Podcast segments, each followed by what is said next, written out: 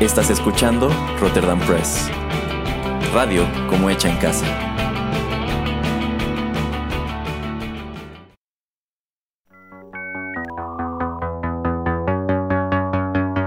TechPili. El programa en donde analizamos la tecnología de manera relajada y divertida.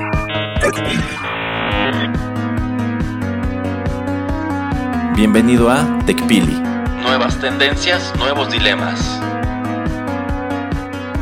Comenzamos.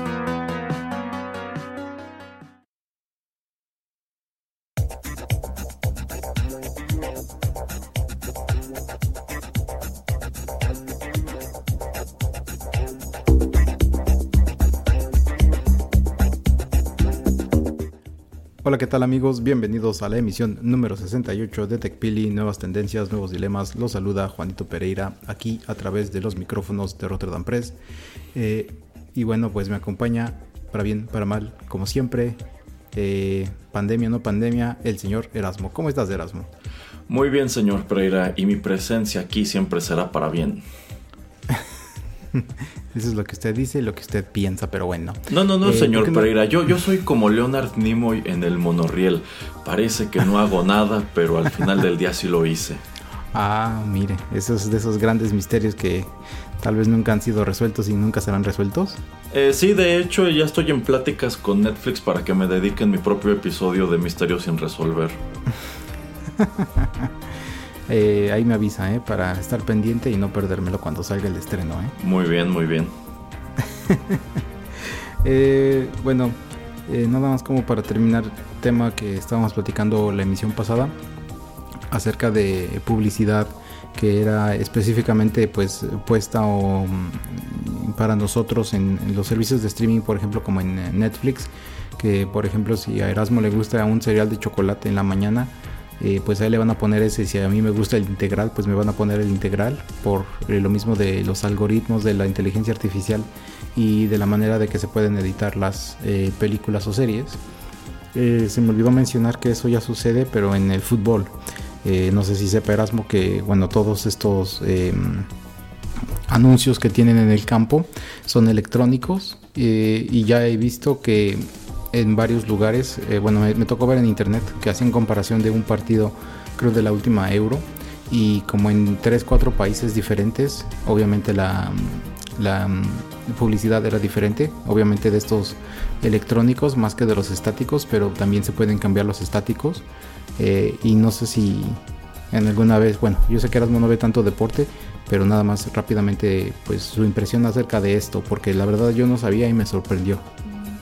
Eh, bueno, sí, efectivamente no veo, no veo mucho deporte, pero claro que algo que va de la mano con todos estos grandes eventos es, es la publicidad y sin lugar a dudas es algo que se ha transformado radicalmente conforme se ha transformado también la manera en que pues, nos acercamos a estos contenidos que bueno, antes veíamos a través de la televisión, hoy podemos ver a través del internet o en su defecto, incluso si no nos interesa gran cosa, pues en lugar de ver a lo mejor los comentarios sobre el resultado de X partido en un, noticiero, ahora nos va apareciendo en nuestro feed de redes sociales si es que seguimos algún medio noticioso y así. Entonces, em, pues bueno, es como lo que platicábamos en el episodio anterior. Necesitan encontrar nuevas maneras de hacer llegar la publicidad correcta al público correcto y pues mm, habrá que ver de qué manera impacta esto en el, en el largo plazo, ¿no?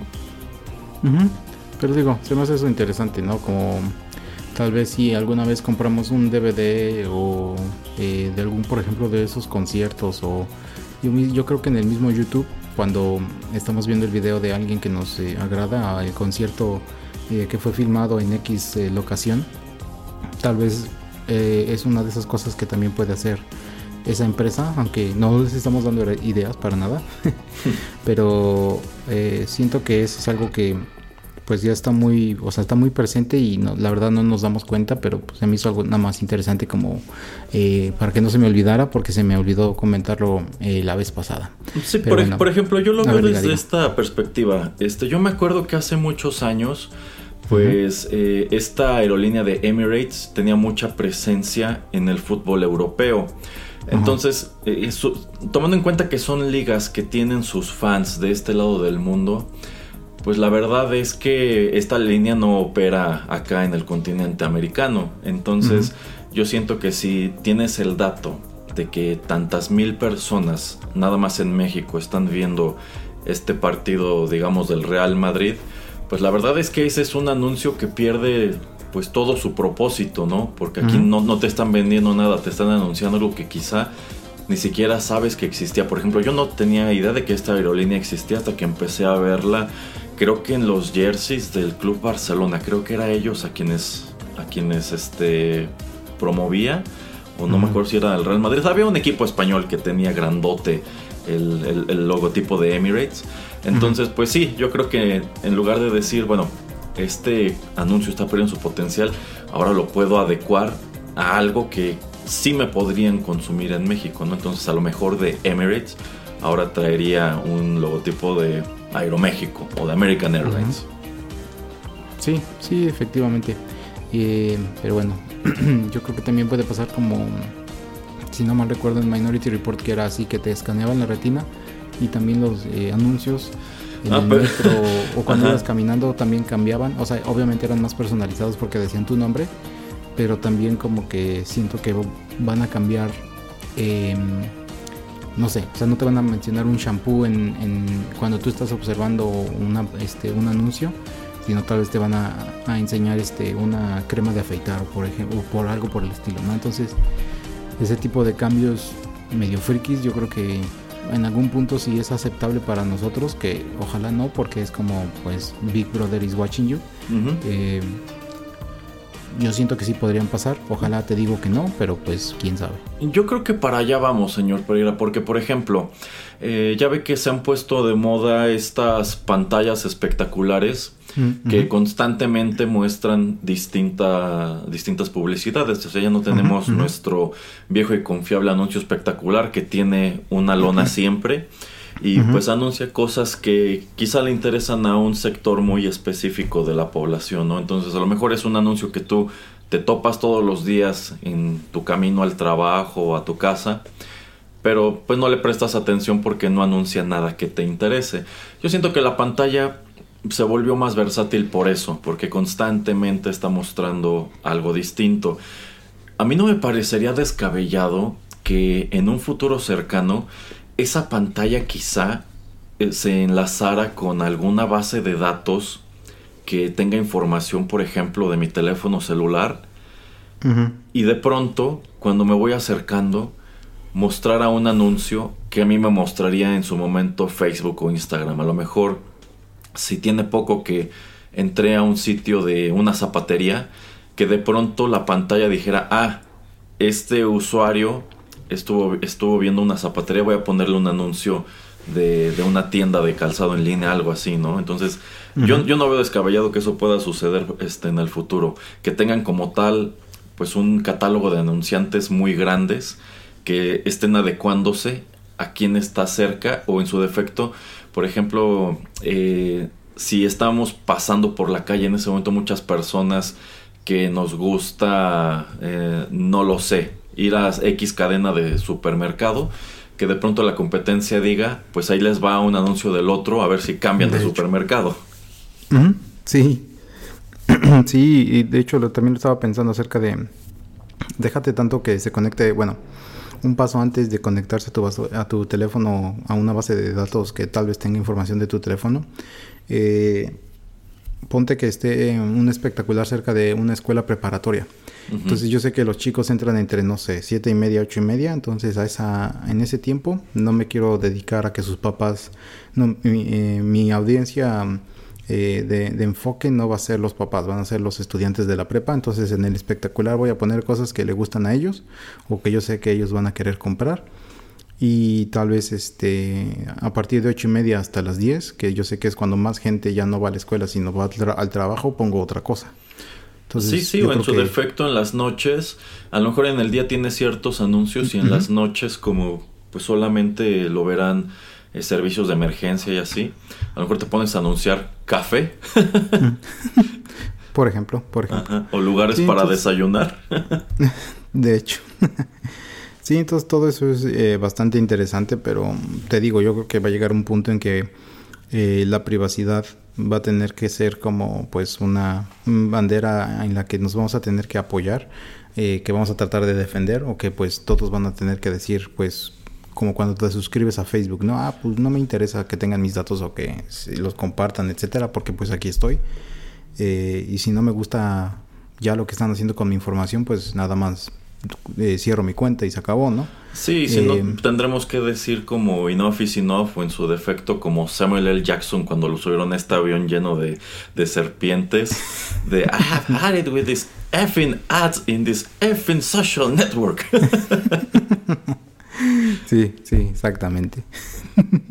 y bueno, hablando de cuentas de usuarios eh, y saltando de tema, pues eh, yo quería hablar acerca de una plataforma, un sistema, un servicio que pues yo sé que Erasmo fue uno de los primeros suscriptores. Eh, que pues ha estado en boga, que ha estado o que ha estado muy central en algunas noticias en el internet últimamente y ese es el sitio de OnlyFans. la verdad no me acuerdo exactamente cuándo es que inicia OnlyFans, pero yo sé que en sus inicios como que eh, el enfoque quería ser un poquito como lo que era Cameo. Em, que ya platicábamos un poquito acerca de Cameo, que uno puede pagar a un artista, eh, deportista o cualquier personalidad, alguien, alguien que sea reconocido o que sea conocido en muchos lugares, como para que te grabe un video directamente. Pero la idea de, eh, OnlyFans al principio era que pues estas mismas celebridades iban a poder a poner como su propia página, como su propia página de Facebook o como su propia página de Instagram y, iban a empezar a subir cosas, contenido que pues solamente sus fanáticos eh, pues podían tener acceso, ¿no? Entonces eh, esa era como la primera idea y pues después permutó y se convirtió en otra cosa. ¿Por qué no nos cuentas en qué se convirtió Erasmo? Mm, bueno, nada más para precisar, este sitio de OnlyFans eh, se funda en el año 2016 en Londres. Su fundador es un individuo llamado Tim Stokely, quien efectivamente lo lanzó al mercado con una intención totalmente distinta a lo que terminó siendo. Y no solamente fueron los usuarios los que digamos, lo pervirtieron, sino que, bueno, como dice el señor Pereira, la idea aquí era como venderte contenidos exclusivos tipo cameo a través de esta plataforma y que al mismo tiempo sirviera como, pues más o menos como lo que hace Patreon. Que tú como creador pudieras ofrecer eh, ciertas cosas a través de la plataforma a, este, a cambio de un pago y obviamente el sitio te cobra una comisión que me parece es como del 20%. Sin embargo, en el año 2018, el dueño de otro sitio web llamado MyFreeCams, eh, al parecer compró el 75% de este sitio de OnlyFans y digamos que lo inclinó más hacia el giro de negocio que tenía MyFreeCams, que de hecho no sé si aún existe ese sitio, pero pues igual en su momento cuando se popularizó enfrentó un montón de pues de sitios espejo que estaban tratando de vender exactamente, exactamente lo mismo. Eh, todo lo contrario de la intención original de OnlyFans, MyFreeCams sí era un sitio pues muy enfocado a la, a la pornografía y específicamente a la pornografía casera en donde pues los creadores de este tipo de contenido a lo mejor este, tenían eh, sesiones a las que podían acceder en vivo eh, suscriptores de este servicio. Y pues más allá de que estaban pagando una mensualidad por acceder a estos contenidos también podían apoyar a sus pues creadores, creadores o creadoras favoritos mediante propinas no entonces eh, eventualmente OnlyFans como que se volvió muy atractivo para pues toda esta gente que digamos genera contenidos para adultos o, contenidos eróticos o pues netamente pornografía.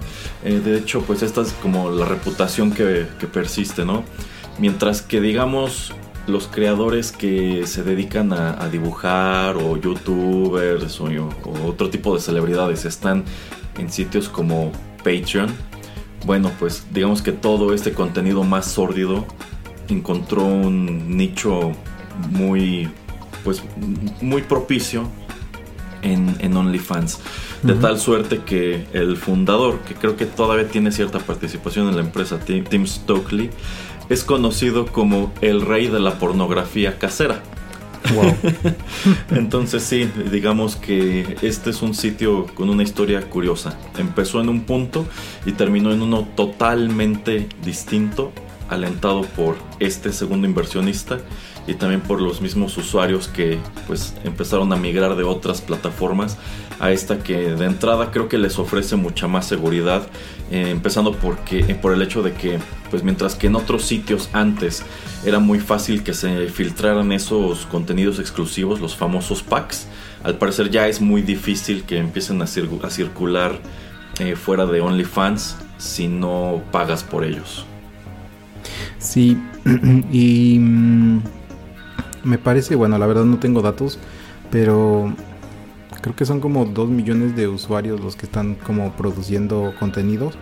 Eh, y la gente que, eh, que produce contenidos eh, pues para adultos, según yo, no sé exactamente el porcentaje, pero una gran mayoría es contenido, ¿cómo lo podemos describir? O sea, es, es nada más ellos en cámara, ¿no? O sea, es como era antes webcams también, que generalmente no es que tengan a una pareja o a un grupo o algo, sino es un contenido que ellos hacen ellos eh, mismos. Eh, y bueno, eh, yo creo que también este tipo de sitios explotan últimamente en los últimos, no sé, cinco años, debido obviamente a todo lo que sucede con los smartphones que pues se hacen más baratos, el internet ya está instalado en más lugares, el 4G, etcétera. Entonces yo creo que eso hace que sea más sencillo el poder tener el contenido en tu, en tu teléfono o, en un dispositivo más pequeño que puedes eh, llevar de aquí para allá. O sea, puedes tener una eh, sesión de internet más privada, no tienes que ir a un internet café o no tienes que pues estar colgándote, no sé, de algún servicio público porque no tienes tu acceso en tu casa, etcétera, o porque el acceso en tu casa es de muy baja calidad, etcétera. Entonces eso yo creo que también hace que este tipo de servicios exploten. Eh, en conjunto con todo lo que es streaming, YouTube, etcétera, etcétera. Y también, em, pues Patreon y, este tipo de sitios, OnlyFans, eh, Cameo, se hacen famosos o se hacen fáciles también de poder utilizar porque pues las transacciones monetarias son a través de, sistemas bancarios. Entonces uno puede tener una Visa, una Mastercard, eh, un American Express y a través y dan facilidades, ¿no? O sea, eh, el dinero puede ir y pasar de mi cuenta o de mi tarjeta de crédito de débito a la cuenta del creador que esté en cualquiera de estas plataformas. Entonces eso también lo hace muy fácil y muy sencillo. Porque según yo también en otros lugares, creo que era en Tumblr, cuando era casi casi lo mismo, em, ya llegó un punto en que ya no te podían pedir como eh, dinero en sí, sino te lo pedían ya todo como en tarjetas de Amazon o en tarjetas de iTunes o etcétera, porque eh, el que tú estuvieras como diendo dinero era como algo así como tipo prostitución o algo por el estilo. Entonces eso como que... Eh, bueno, pero ese creo que era un punto, pero creo que el punto importante era de que si les estabas dando dinero en sí o eh, contante y sonante, ellos tenían que reportar al servicio a la autoridad de impuestos y tenían que pagar impuestos. Entonces también yo creo que por eso hacen el cambio de, no, pues yo nada más quiero tarjetas de Amazon, etcétera, etcétera. Y yo creo que aquí en OnlyFans, yo creo que como si es dinero, mucha gente sí tiene que pues hacer sus eh, declaraciones de impuestos y, pagarlos. Ahora, el problema es que como hace dos, tres semanas empieza a anunciar OnlyFans que eh, todo el contenido adulto lo va a tratar de ya paulatinamente no, no es cierto, paulatinamente. Eh, iba a llegar un punto, creo que en octubre, donde ya no iban a dejar que gente subiera contenido adulto, porque querían como que transformar la empresa, que, también lo hace, lo hizo Tumblr, Tumblr, y Tumblr pues se cae porque pues todo ese contenido adulto se transfiere a, o todos los usuarios que hacían ese tipo de contenido se van a OnlyFans, y ya pues casi nadie usa Tumblr. Eh, y bueno, eh, aún llega un punto como una semana después de que sale la noticia, de que aparte de que los usuarios que consumían, sobre todo los usuarios que producían este tipo de contenido, pues eh, alzan la voz y dicen que cómo es posible y que pues van a tener que irse a otras plataformas, eh, van a tener que ir a otro lado a, hacer su contenido. Pero parte de la excusa o de la explicación, que ahorita podemos discutir, discutir si es una excusa o una explicación, que se supone OnlyFans dice, yo tengo que eh, cerrar ese tipo de contenidos aquí porque las, em, em, em, los bancos y todavía estos sistemas, eh, Visa, Mastercard, todas esas eh, grandes empresas, pues ya me están como obligando a tener que asegurarme de que no haya trata de personas en este tipo de servicios, de que no haya menores de edad, eh, porque para bien o para mal ellos también se están cubriendo, las empresas este, de estas bancarias, de métodos de pagos, se están cubriendo eh, el trasero porque podría haber varias demandas y ellos al facilitar estos pagos, pues también salir perdiendo y tener que pagar. Porque obviamente yo creo que OnlyFans no sé cuánto dinero genere, pero pues no son las cantidades que una empresa tipo Mastercard, una empresa tipo Visa pueden generar en un año. Entonces yo creo que el fundador o, la gente que tenga eh, acciones en OnlyFans puede eh, declararse en bancarrota y ya bueno yo como gente que estoy demandando a esta empresa pues me salto y me voy con el que lo que el que facilitó este tipo de transferencias en algo que pues son delitos muy graves en muchos países y sobre todo en Estados Unidos. Entonces eh, a ver entonces esa como que era la primera explicación o excusa que da OnlyFans como para decidir hacer ese cambio. Pero a ver, ya hablé mucho. A ver, señor Erasmo. Bueno, yo lo que tengo entendido es que todo esto explotó porque al parecer se detectaron pues casos en donde se estaba difundiendo pues material explícito de menores de edad a través de OnlyFans en vista de que esta es una comunidad que ha crecido muchísimo y pues no pueden estar supervisando todo el tiempo a todos los que llegan a crear una cuenta y demás. Bueno, pues al parecer detectaron eso, que sí había como tal pues no, no, no precisamente que fuera, fueran menores de edad que estaban subiendo voluntariamente ese material a la plataforma, sino que efectivamente era una situación de explotación. Entonces, eh, pues es Mastercard, me parece, el primero que pues levanta las cejas y dice, eh, ¿sabes qué, OnlyFans? A partir de tal fecha ya no voy a permitir que, pues, bueno, yo ya no voy a permitir que gente que trabaja con mis tarjetas pueda seguir este, consumiendo en tu sitio en vista de que no hay como tal una regulación o no te has encargado de, pues, de supervisar que no existan este tipo de problemáticas. Y efectivamente lo que dice el señor Pereira parece que no tiene sentido, pero es muy cierto. O sea, en el caso de una, de una demanda, y sobre todo si fuera una demanda muy escandalosa por una cuestión de este tipo, si OnlyFans eh, se declarara en bancarrota, porque, bueno, ya hemos dicho antes que estas empresas, a pesar de que son muy grandes, en realidad, pues su infraestructura es muy pequeña. Pues claro que se irían sobre quien facilitó el pago, serían sobre Mastercard, o serían en su defecto sobre los bancos, porque digamos que son los que están dándote acceso a través de sus medios de pago digitales. Y uno podría decir es que qué culpa puede tener el banco, pero se han visto casos así de ridículos en donde pues bueno, este, sí, terceros que tú pensarías no tienen nada que ver en el caso, son los que terminan cargando con la culpa del mismo. Entonces sí, OnlyFans anuncia que a partir de octubre de este año ya no permitiría que se difundiera material eh, explícito a través del sitio. Y claro que esto fue muy escandaloso, pues porque hay gente que ha hecho de OnlyFans su modus vivendi chicas que te venden fotos de pies por 6 dólares y pues bueno, otro tipo de contenidos todavía más caros y tienen un montón de suscriptores y generan muy buenos ingresos a través de esta plataforma. Entonces, pues claro que van a, pegar el brinco si les anuncian de, de, un día para otro que se van a quedar sin esta vía de, de sustento. Y yo creo que el caso de Tumblr es el ejemplo perfecto. Efectivamente, este es un sitio que pues originalmente no estaba muy claro de qué se trataba, pero terminó por convertirse en una gran colmena de pornografía. O sea, era muy fácil entrar a Tumblr y buscar imágenes sexualmente explícitas y GIFs y cosas así. Cuando pues no era tampoco la intención original del sitio y cuando deciden que suficiente es suficiente, pues el sitio se va a pique porque en realidad esto, estos son materiales que tienen muchísima demanda. Entonces yo creo que eh, si OnlyFans eh, terminó por retractarse de, de esta decisión, yo creo que es más que nada porque están conscientes que si retiraran todo este contenido y todos estos creadores migraran a otra plataforma, les sucedería exactamente lo mismo. Su negocio se vendría abajo en cuestión de días y no habría manera de, de, rescatarlo.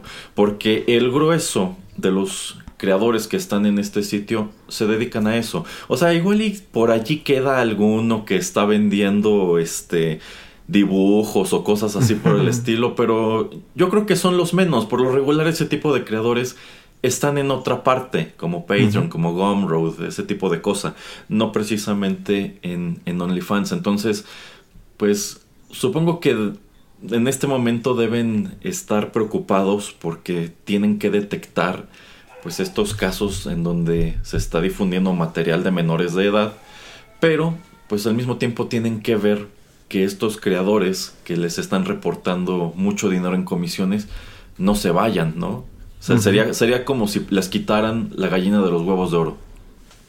Sí, y lo que dice Erasmo de que sería en días que iría picada, yo digo que sería en cuestión de minutos.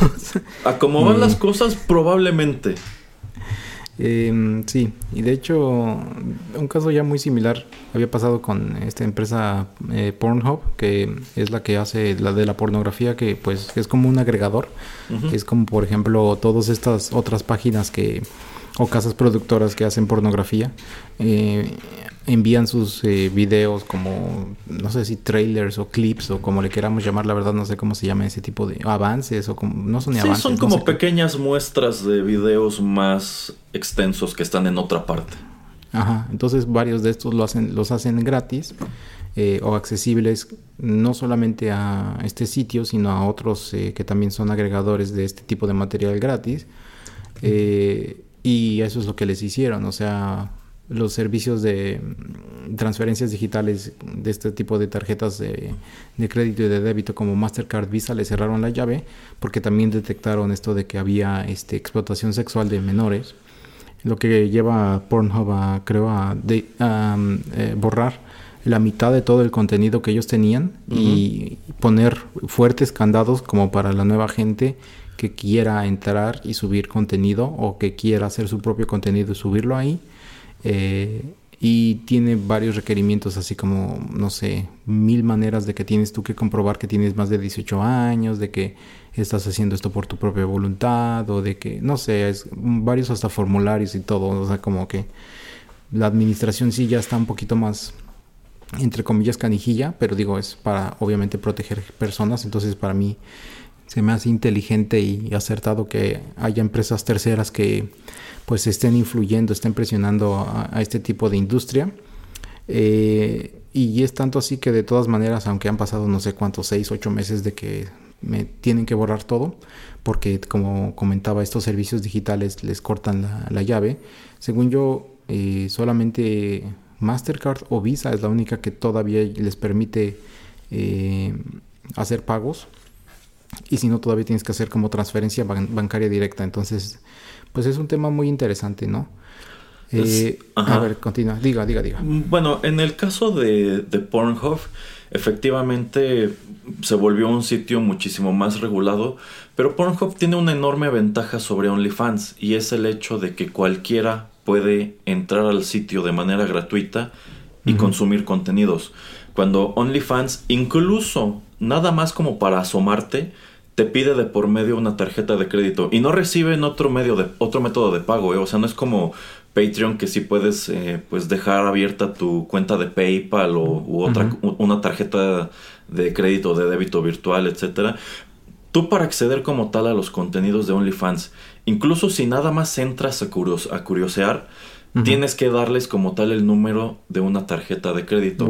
Y ya si encuentras algo que te interese, si te quieres suscribir a algo, bueno, eso todavía tienes que hacerlo igual con una, con una tarjeta. Aquí no encuentras esos esquemas que decía el señor Pereira que efectivamente se pusieron muy de moda de págame con tarjetas de regalo de Amazon o con tarjetas de regalo de Walmart, ¿no?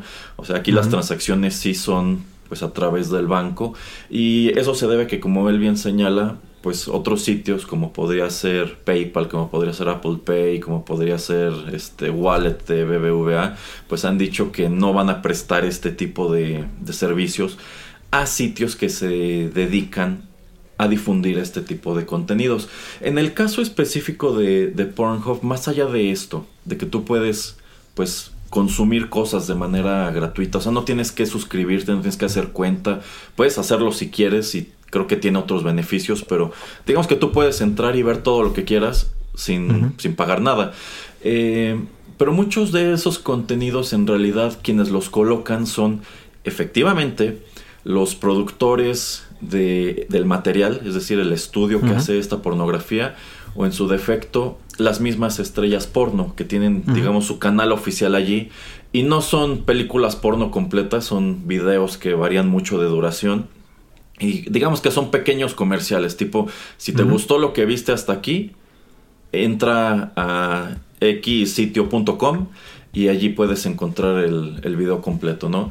Eh, me parece que si te suscribes como tal a, a Pornhub, eh, y das este un, pago, creo que si das una suscripción, te desbloquean ciertos materiales más extensos o que son exclusivos de la, de la plataforma. Pero el hecho de que ellos hayan tenido que regular de tal modo el sitio obedece a que, en esta, a que en esta página había muchísima piratería. Es decir, a lo mejor si yo en los 80, en los 90 me dediqué a coleccionar películas porno, pues yo lo que hacía era crear una cuenta aquí en Pornhub ripearlas y subirlas completas al sitio. Lo cual pues es igual de ilegal que hacer lo mismo con otro tipo de películas en YouTube. Eh, entonces, y, bueno, más allá de eso, pues resulta que tanto Pornhub como Xvideos también se volvieron un tiempo grandes nichos para subir películas completas que no necesariamente eran de pornografía. O sea, si tú querías ver una película que se había estrenado recientemente en cines y no la encontrabas en los sitios de confianza de siempre, igual y si te metías a buscarla como tal a uno de estos lugares, allí sí estaba, porque pasaban totalmente desapercibidas, porque no hay un radar que las esté buscando allí. Entonces fue precisamente para lidiar con todos estos problemas que Pornhub tuvo que reestructurarse y ahora si tú quieres crear una cuenta es como usuario y efectivamente si quieres volverte creador, pues tienes que demostrar como tal que ese contenido que deseas colocar es original, que tú lo estás haciendo y que no estás, pues como tal, eh, colocando clips o películas completas de tu colección personal. Sí, sí, eso se me hace interesante, ¿no? Que hay lugares como en YouTube que ya estamos diciendo que hay clips que uno puede subir de películas o de series que son pedacitos que tal vez a uno le gustó. A veces encuentra uno películas eh, completas o series eh, completas también en YouTube. Entonces eso eh, se me hace interesante, ¿no? Que ahí es todavía como muy libre hacer eso y que lugares eh, como ese se protegen para que no exista nada de desnudez. Pero pues aunque sean programas que le pertenecen a alguien más, pues como que si no se hacen de la vista gorda, como que es muy difícil que... pues entre comillas atrapen a estas personas y pues que les bloqueen la señal o que eh, tumben los videos, ¿no? Entonces eso es muy interesante. Sí, y, es que aparte es muy difícil combatir esto. O sea, Instagram ha, lidiado mucho con este tipo de, cuentas porque, pues en realidad para, para ellos, contenido explícito es solamente desnudez en ciertos puntos del cuerpo. O sea, tú puedes encontrar todavía a gente que, bueno, eh, y estas cuentas las crean precisamente para promover, bueno, para eh, este, invitarte a que te inscribas a OnlyFans, que pues la verdad están a, están a unos píxeles de ser este, fotografías explícitas, pero nada más porque no están mostrando ciertas partes del cuerpo.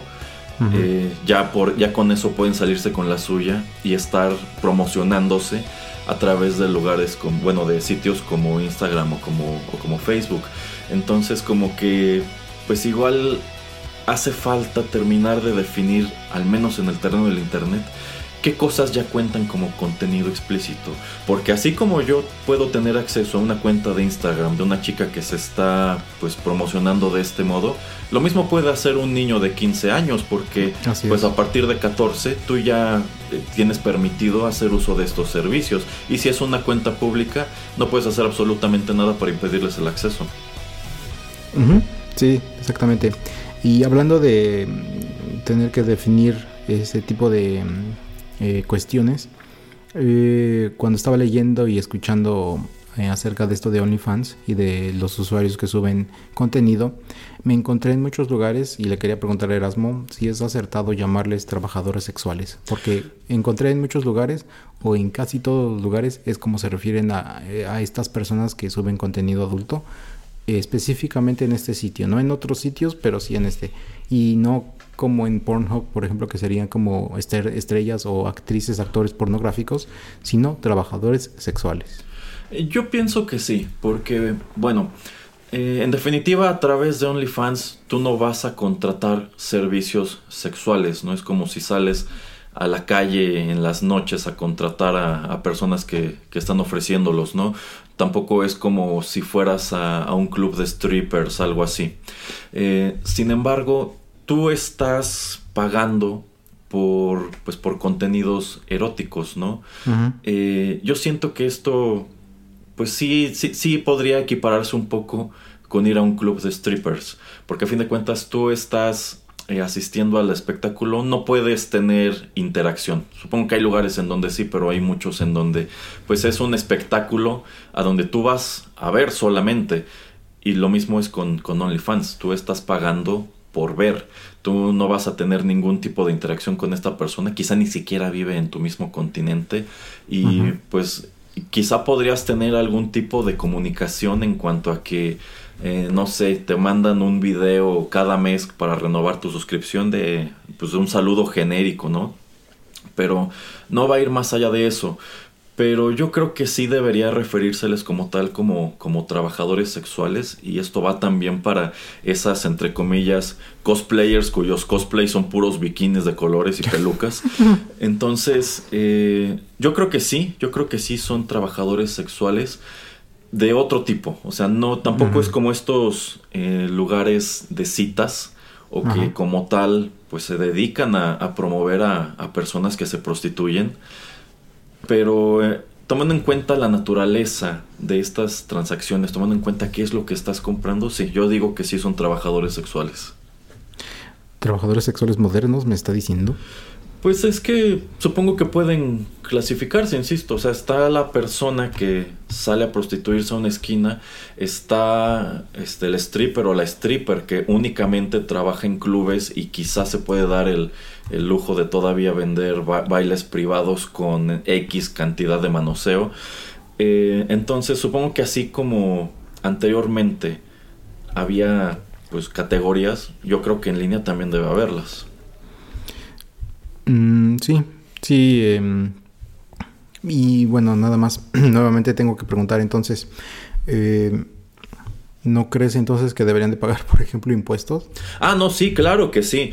Eh, de hecho, bueno, eh, todo, toda esta cuestión de recibir pagos en línea es muy complicado. Ya hablábamos de eso hace varios programas, porque efectivamente de pronto es difícil rastrear a dónde va el dinero, por dónde pasa, cómo, cómo llega a esta empresa y esta empresa cómo te lo hace llegar. Eh, efectivamente, sitios como, como Patreon, como OnlyFans han enfrentado numerosos escándalos en cuanto a que al parecer no están pagando los impuestos que deben y se están escudando bajo el hecho de que pues ellos solamente están cobrando comisiones. Eh, a fin de cuentas, digamos que el dinero, ese dinero que tú como usuario estás pagando, se está yendo al creador. Y ellos solamente le cobran una comisión al, creador por, pues, por promoverse o por utilizar esta plataforma. Entonces, al parecer, pues sí están viendo la manera de cobrarles más impuestos, no solamente a ellos, sino también a los creadores. Por ejemplo, si yo como, como creador de X cosa, estoy aquí en México, bueno, México tiene unas leyes de impuestos y esas leyes de impuestos son muy distintas a las de Estados Unidos y son todavía más distintas a las de Inglaterra o a las de Alemania. Entonces, eh, allí sería muy difícil, por ejemplo, para el fisco en México detectar que yo estoy obteniendo, digamos, 100 dólares al mes por estas actividades y yo no las estoy declarando y quizá yo ni siquiera estoy dado de alta como causante.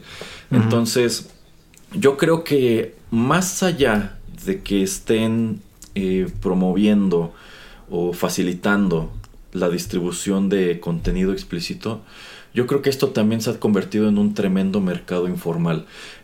Y no le, yo no le vería mayor remedio que pues se estableciera tú como usuario en este caso de OnlyFans, tienes que sujetarte a las leyes fiscales de Londres porque nosotros somos una empresa radicada en el Reino Unido. Y como tal, de todas las transacciones que hagas, yo te voy a retener a lo mejor sales tax, porque quieras que no, tu producto tiene valor agregado. Y ese sales tax yo se lo tengo que pasar a su vez al gobierno británico.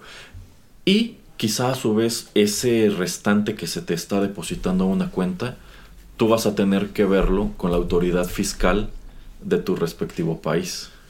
Pero mm. tomando en cuenta que son creadores de prácticamente todo el mundo, sí, sí suena como algo muy, muy difícil de, regular. Entonces yo la, la, solución que le vería es esa. Vamos a trabajar con las leyes fiscales de Inglaterra y si el fisco acá determina que tu actividad genera sales tax y que también debo retenerte una parte promocional de income tax, pues ni modo, yo me quedo eso, además de mi comisión, y ya lo que resta es para ti. Mm, sí, pero creo que ahí como no, te pueden hacer como, no te pueden aplicar un doble impuesto. Entonces, según yo, lo que te cobraría, por ejemplo, Inglaterra, eh, tiene que tomarlo en cuenta tu país. Entonces... Eh, Pero es que esos, esos creadores, por ejemplo aquí en México, en realidad ellos no están generando una declaración de impuestos. O sea, es exactamente lo mismo que si estuvieran vendiendo hamburguesas afuera de su casa. No, sí, pero si sí si, la hicieran, pues. O sea, si sí la hicieran y OnlyFans me, me, está reteniendo X cantidad por impuestos, entonces si yo aquí hago mi declaración en México, eh, el gobierno mexicano no me puede quitar ese porcentaje nuevamente.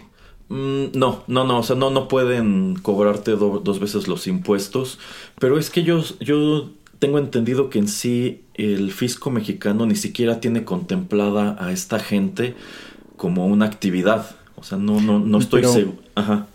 Mm, pero ya ves que, por ejemplo, em, los lugares de striptease y eso, según yo, bueno, hasta donde me quedé en México no son permitidos.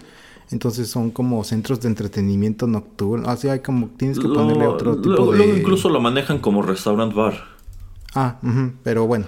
Pero aparte, o sea, ese tipo de, giros no facturan. O sea, tú cuando compras algo en OnlyFans, pues supongo que es OnlyFans quien te expide un recibo, no el creador, a pesar de que es quien termina quedándose con la mayor parte del dinero. No, pero a lo que voy es que seguramente puedes poner como algún otro tipo de, de, giro o, de referencia, como, como si fueras, un, por ejemplo, un payaso. Un payaso que pone en su declaración, que es como un casi entretenimiento, o no, sé exactamente cuál será la, referencia, pero alguien que, por ejemplo, em, trabaja en un circo, pero él es independiente o eso, porque nada más trabaja, no sé, en ciudades que, o alguien, ajá, alguien que trabaja en un circo, o alguien que hace Em, ¿cómo se llama esto? Entretenimiento para bodas, ¿no? Ponte que sea alguien así que eh, le gusta balancear cosas en su cabeza o que hace piruetas, yo qué sé, pero que nada más hace cosas en bodas. Yo creo que hay un, eh, una referencia específica a ese tipo de entretenimiento. Entonces, yo creo que cuando si lo encontramos decimos, ah, sí, seguramente ahí puedo como que decir o establecer que pues yo más o menos eh, caigo en, esa tipo, en ese tipo de denominación y listo, ¿no? Entonces, pero bueno, esos ya son más cosas, supongo, mucho más específicas a las que no tenemos como que entrar mucho. Em, pero bueno, es, es, eso también interesante, ¿no? O sea, como, como también yo creo que en un país donde este tipo de servicios sí sean muy, em, muy, muy, ¿cómo se llama? Eh, muy exitosos y que tengan a, mucha, a muchos creadores, yo creo que también el gobierno pues, se debe fijar mucho en ellos como para tratar de ver cómo, cómo ellos eh, pues em, toman algo de este pastel, ¿no? Sí, sí, e, es un tema muy complicado. Yo creo que eh, ya es momento, supongo, de que el fisco igual empiece a voltear a este tipo de personas que efectivamente es de lo que viven. Y pues en ocasiones no es poco dinero el que están ganando por estas actividades. Entonces, pues supongo que si están viviendo de ello eh, y podríamos decir que su actividad es tan válida como la de cualquier otro profesionista, pues claro que tendrían que pues incorporarse al régimen y pagar lo que les corresponde, siempre y cuando, bueno, siempre tomando en cuenta cuál es la, la, naturaleza o cómo se manejan los impuestos a través de la plataforma que les está generando estas ganancias. Sí, y bueno, ya vi que, no sé, extendimos algo. como para ir cerrando y como algo relacionado que no me acuerdo si alguna vez hemos traído en este programa, pero sí, sí, de todas maneras, como para mencionarlo de nueva cuenta. Eh, hace un par de años yo leía que existía eh, un sitio de internet donde los verdaderos trabajadores sexuales o verdaderos eh, carne y hueso cuando vas y los quieres contratar como para tener relaciones con ellos, en Estados Unidos ya existía como una página donde ellos se registraban, también se registraban los usuarios, obviamente todos podían usar seudónimos y no tenías que usar como ningún tipo de identificador que tú supieras exactamente eh, quién era quién, pero eh, podías dejar como reseñas, bueno, tipo como reseñas como eh, entre trabajadores sexuales, ah, pues cuidado con el usuario 323 porque eh, es muy, a veces le gusta este, golpear personas o mejor evita al usuario 222 porque dice que te va a dar propina pero no da propinas o se tarda en pagar, yo que sé, cosas por el estilo. Entonces eso también era una manera también eh, de los trabajadores sexuales de, cuidarse, protegerse entre ellos y también como que de las personas, usuarios buscando a trabajadores sexuales, eh, pues de encontrar eh, gente pues que tal vez no era explotada, que tal vez estaban ellos también ahí por su propia cuenta, etcétera. Y el gobierno de Estados Unidos prefirió cerrar este sitio y pues tumbar, o sea, tumbarlo y dejar a toda esta gente como en el limbo, ¿no? O sea, no persiguieron a nadie, no hicieron nada, pero simplemente el que hubiera una plataforma para facilitar este tipo de encuentros como que no les pareció. Y obviamente pues mucha gente, sobre todo los trabajadores sexuales, dicen pues es que esto me daba más seguridad, no tenía yo que estar afuera en la calle esperando en, una esquina. Eh, yo veía que alguien me hacía un request, entonces pues como que yo y tenía prueba de dónde me iba a encontrar con esta persona, a qué hora, este, el tipo de pago, etcétera. O sea, como que eh, tenían más protecciones en ese sentido, como que tenían más garantías. Eh, no sé qué pienses, la verdad no me acuerdo si habíamos traído el tema, pero pues nada más como para refrescar la memoria y para relacionarlo, relacionarlo con este tema para ir cerrando el programa. Pero pues qué te parecía la idea y obviamente si te gustaba, bueno, no que tú lo ibas a usar, pero si te gustaba que existiera como para ese tipo de, personas, los dos. Los que buscan este tipo de, gente eh, que trabaja en ese, en ese rubro y también para la gente que trabaja ahí. Yo creo que era un concepto benéfico para ambas partes, porque efectivamente eh, quienes se están ofreciendo a través de la plataforma pues pueden tener un, registro o pueden tener información de quién los está contratando, ¿no? A lo mejor efectivamente es una persona, es una persona violenta y tú puedes decidir si le das el servicio o no, cuando efectivamente en las calles pues están eh, pues a ciegas, no van a ciegas, no saben quién es esta persona, no saben si se les va a poner violento, no sé si les va a pedir cosas que no están dispuestos a hacer y viceversa. A lo mejor tú como consumidor estás buscando algo muy específico, algo que, que no sabes si una persona en la calle va a querer hacer, pero a lo mejor puedes tener la certeza de que en línea encontraste a alguien que te está garantizando que lo hará. Y pues como que hay más información para ambas partes, o sea, de entrada supongo que desde allí podían quedar a dónde iban, ¿no? cuál sería este la cuota, e incluso, pues supongo que es una manera igual de encontrar a personas que no están siendo explotadas, que yo es otra bondad que le veo, por ejemplo, a OnlyFans y creo que es el motivo por el cual muchas personas prefieren estar allí, que no están sujetos a un tercero que encima de que se va a quedar una, una parte de ese dinero, pues de pronto podría tratar de empujarlos a hacer otro tipo, otro tipo de cosas, ¿no? A lo mejor hoy te estás tomando fotos, pero eventualmente te voy a presionar o te voy a chantajear para que empieces a tener relaciones con otras personas. Entonces, eh, a mí me parecía, bueno, así como lo menciona, lo menciona el señor Pereira, no parecía mala idea.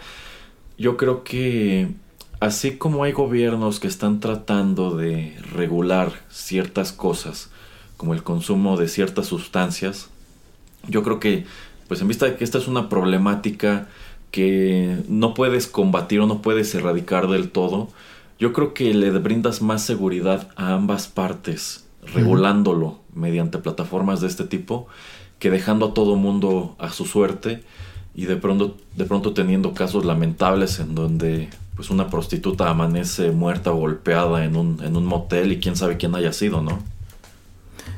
Sí, efectivamente. Entonces yo creo que en lugar de como rechazar este tipo de eh, ideas, simplemente yo creo que por presiones de grupos y muchas veces conservadores, religiosos, no sé, eh, yo creo que todas las partes deberían de verlo de, una buena manera, ¿no? Pero bueno, es, es interesante, eh, es algo obviamente que se da pues ahora con todo este tipo de acceso, como ya decimos, a internet.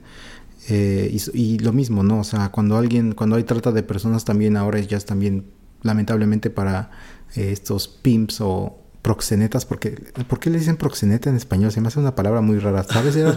no, no, la verdad es que no sé, pero se ha popularizado más la palabra en inglés que es pimp. Bueno, también en español solía referírseles como padrotes. Ah, bueno. Entonces, padrote eh, o pimp cuando es una explotación eh, de un menor o de eh, alguien que no quiere estar haciendo eso, pues ahora cuando no existen esos servicios, pues, eh, pues sí es difícil, ¿no? O sea, también es, una tarea muy ardua para la policía y para gente que está haciendo investigaciones, entonces es pues algo en cierta manera interesante y bueno, pues que vemos cómo se va desarrollando día a día y la verdad no sé en qué vaya a evolucionar, no, no sé si tú tengas como eh, una visión, una imaginación, un comentario acerca de, por ejemplo, este tipo de sitios tipo OnlyFans a dónde va a terminar Erasmo? Híjole, mm, yo siento que OnlyFans, eh, si quiere subsistir en el, en el largo plazo, va a tener que ponerse las pilas para evitar que se estén difundiendo, pues, eh, contenidos más sensibles a través de su plataforma es muy difícil por aquello de que se supone que todo está súper encriptado, que es muy difícil que incluso gente que trabaja para OnlyFans pueda robarse tus materiales. Entonces yo supongo que van a tener que encontrar alguna manera de regular a estas personas. O sea, quién eres, en dónde estás y qué es lo que vas a estar ofreciendo de aquí. Y si en algún momento detecto que te está saliendo de la raya, que tú decías solamente voy a vender fotos, pero ya estoy vendiendo como tal eh, videos pornográficos, bueno, pues voy a tener que cerrarte la puerta. Eh, actualmente sitios como Pornhub y Xvideos se traen también una pequeña guerra con esta, con esta plataforma porque de igual manera están tratando de captar a gente que no está conforme sobre todo con las cuotas que está cobrando OnlyFans, que insisto, creo que es como un 20%, entonces yo creo que parece ser que lo que están haciendo para tratar de captar a este tipo de creadores independientes es cobrarles una tarifa todavía menor. Eh, pero bueno, yo creo que es, es muy distinto. Yo, siento que OnlyFans trata de ser algo un poco más exclusivo y en consecuencia también un poco más caro. Cuando, como bien decía, Pornhub y Xvideos están prácticamente abiertos para quien sea y ofrecen un extra para quienes deciden suscribirse al servicio. Sí, es ese tipo de también guerras internas que existen, ¿no? Cuando también tenemos, eh, pues, entre bancos que también tratan como la comisión de hacerla a veces un poco más pequeña en algunos países para así de esa manera competir y tratar de tener nuevos usuarios porque pues al final de, de cuenta es pues es tu bolsillo lo que importa o lo que más te importa a ti. Entonces tú te tratas de ir con el que mejor te dé con el que te dé un mejor trato no entonces pues es interesante y ya veremos en qué se termina desarrollando esto, pero sí, o sea, a final de cuentas, si eh, OnlyFans hubiera cambiado de giro o hubiera detenido más bien a estas personas de seguir subiendo este contenido, seguramente eh, el día después de que eso pasa, se crea una nueva plataforma y yo creo que la mayoría de ellos empezarían a saltar allá, ¿no? Yo, yo me imagino que cuando anunciaron esto de que retirarían esos contenidos, Pornhub y Xvideos ya estaban frotándose las garritas, ¿eh? Yo creo que hasta contactaron a muchas de estas personas, ¿no? Entonces es como eh, ese tipo de anuncios que haces sin como sondear a tus creadores. Eh, y yo creo que por temor, muchos de ellos yo creo que sí han de haber abierto cuentas y tal vez hasta cerrado la que tenían en OnlyFans y pues ya haber hecho el salto. Entonces así como que no me gusta esta incertidumbre déjale mando un mensaje a todos mis seguidores de que ya me vine para acá. Y ah, mira, me están dando hasta mejores este eh, eh, porcentajes, o sea, no me están cobrando tanto como acá. Ah, pues voy a tratar un ratito y total. Si no me gusta, pues como no tengo un contrato, me salgo y me voy a otro lado. Eh, ahora, que menciona eso, señor Pereira, no sé si usted ha escuchado que también ese tipo de contenido se ha popularizado muchísimo en Telegram. Ah, no, no, no. Porque, bueno, al parecer muchas de estas personas que de pronto utilizan Instagram para promover eh, sus contenidos de OnlyFans o de Gumroad, ya también están promoviendo Telegram. Me imagino que quizá lo que hacen es em, a través de un tercero em, enviar estos materiales a, este, a cambio de un pago. No sé cómo funcione, pero me parece curioso que ya me ha tocado ver varias veces. Telegram, Telegram, sígueme en Telegram. Wow. Eh, es que, por ejemplo, creo que ya me has platicado, o si no, tal vez la gente sabe que, por ejemplo, no existe o no es tan poderoso o tan utilizado eh, WhatsApp en lugares como en China, sino utilizan esta aplicación que se llama WeChat. Em, y en esta misma ellos ya tienen un servicio de pago. Entonces yo creo que eso es lo que ha de tener también Telegram, ya ha de tener una manera integrada de hacer pagos. Entonces yo creo que eso también como puedes tal vez ligar una cuenta bancaria a un servicio de PayPal y con un botón rápidamente hacer el pago. Entonces yo creo que eso es como que lo facilita y nuevamente como pues el comentario con el que uno de los comentarios con el que empecé de que pues ahora que todos tenemos smartphones y pues podemos tener hasta ese tipo de contenidos eh, a la mano, ¿no?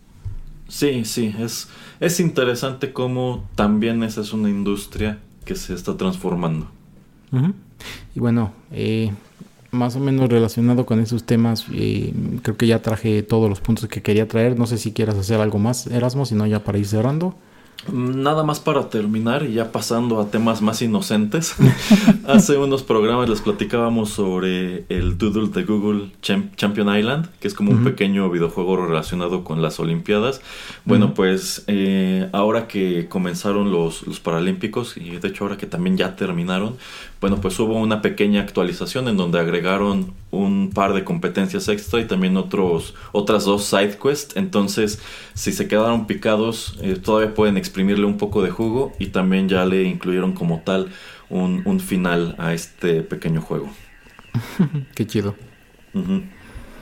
Muy bien, bueno, pues ahí está como eh, el consejo del señor Erasmo por si tienen tiempo y también por si no tienen tiempo, utilicen su computadora Está muy chido el juego, la verdad. Eh, estas nuevas secciones no las he jugado, pero pues ahora que me dice Erasmo que hasta tiene como hasta un final, ya me entró la curiosidad, así es que vamos cerrando Erasmo. Dígale a la gente dónde nos puede contactar, dónde nos puede dejar un mensaje en lo que yo me meto a Google a seguir jugando mi juego.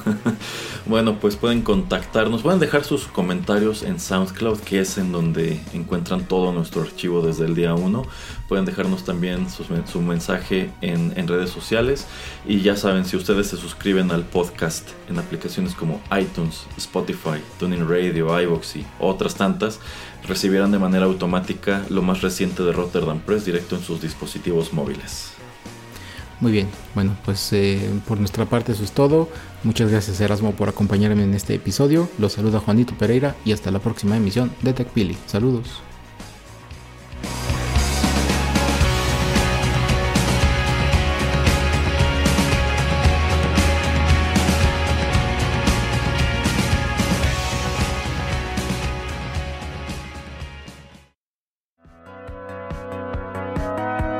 Esto fue TechPili. Nos escuchamos en la próxima emisión para continuar la charla y el análisis de todo cuanto a tecnología se refiere. Te esperamos aquí, en Rotterdam Press.